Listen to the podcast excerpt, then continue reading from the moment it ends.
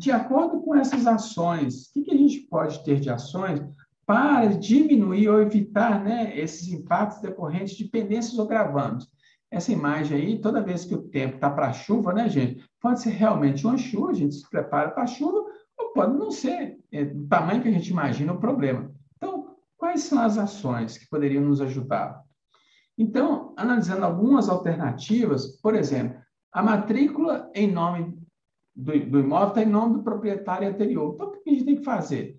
Vamos pegar o documento que a gente tem de escritura pública de compra e venda e registrar lá na matrícula do imóvel. Se eu tiver uma sentença aquisitiva, o que é sentença aquisitiva? Quando a gente tem uma sentença judicial, né, de uso campeão, e coloca lá na matrícula. Ah, na minha empresa não tem documento nenhum, não. Ó, se você não tem documento nenhum, comece então a avaliar a possibilidade de uma ação judicial de uso campeão.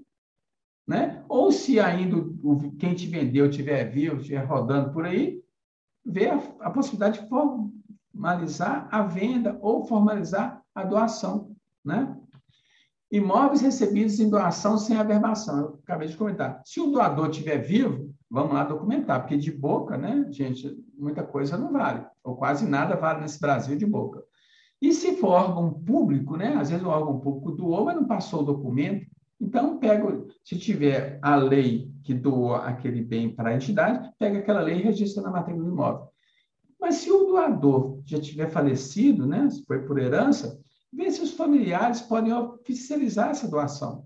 Né? Às vezes a pessoa fala, não, meu pai ou minha mãe queria realmente dar isso aí, isso aí é seu, eu vou lá assinar e vou doar para você. Ótimo. Se eles não quiserem, aí é avaliar de novo a questão de ação judicial de uso capião. Lembrando que, pela norma brasileira, não tem uso capião se o dono da terra for um ente público, né? se for prefeitura, se for Estado, se for União. Então, sobre esses aí, não tem uso capião. Aí é negociação, né?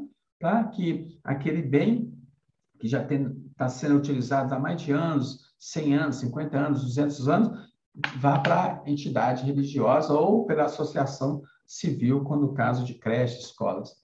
E a existência de cláusulas de inalienabilidade. É, a gente viu que inalienabilidade você não pode fazer quase nada no imóvel. Né? Não pode vender, não pode doar, não pode dar garantia. Então, se o doador estiver vivo, chama ele para conversar com a senhora. Vamos tirar esses gravamos aqui, porque eu estou mais é, tendo dificuldade com o que você me deu do que eu realmente tenho como cumprir.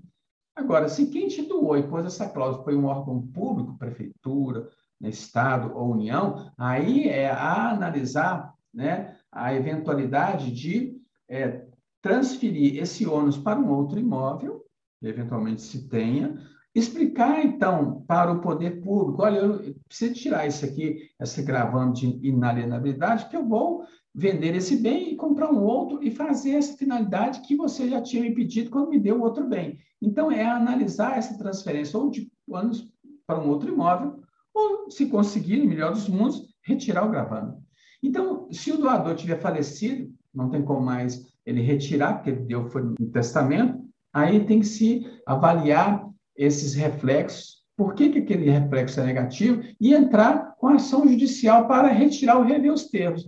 Então, na legislação brasileira, naquele princípio constitucional que a gente comentou no início, é, o bem ele não é eternamente gravado com uma, uma, uma tendência né, por tantos anos. Então, você vai justificar para o juiz que eu não tenho como ficar com aquele imóvel, porque o imóvel é grande demais, eu já não consigo mais eh, produzir os efeitos que o dono, que o doador me deu, por conta disso eu não tenho dinheiro, não consigo manter o imóvel muito grande, essa região mais aqui não atende ao que antes atendia. Então, tem que justificar para que o juiz baixe essa inalienabilidade que está no bem.